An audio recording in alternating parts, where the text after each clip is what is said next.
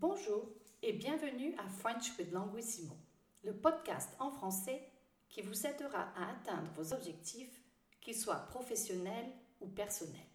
Je m'appelle Vanessa, je suis fondatrice et PDG de Languissimo. Aujourd'hui, je vais couvrir la différence entre aussi et assez. Je crois que la prononciation entre les deux trouble les étudiants car ils ne les utilisent pas correctement. Aussi, prononcé aussi, a pour synonyme également, also en anglais. On le retrouve très souvent dans l'expression moi aussi, me too. On l'utilise également dans la structure d'égalité.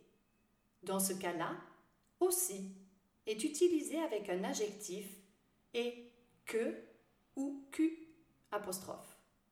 Il correspond à la structure en anglais as, mm, mm, mm, as. Par exemple, je suis aussi fatigué que toi. I am as tired as you. Assez, prononcé A-C, veut dire enough. Il s'utilise avec la préposition de ou des apostrophes. Exemple, nous avons assez de temps. We have enough time. Elle a assez d'énergie. She has enough energy. On retrouve assez dans l'expression j'en ai assez. I've had enough. Qui a pour synonyme j'en ai marre. I've had it. Ou j'en ai ras-le-bol. I've had it up to here. Quelques questions de pratique. En avez-vous assez du Covid? De quoi en avez-vous marre?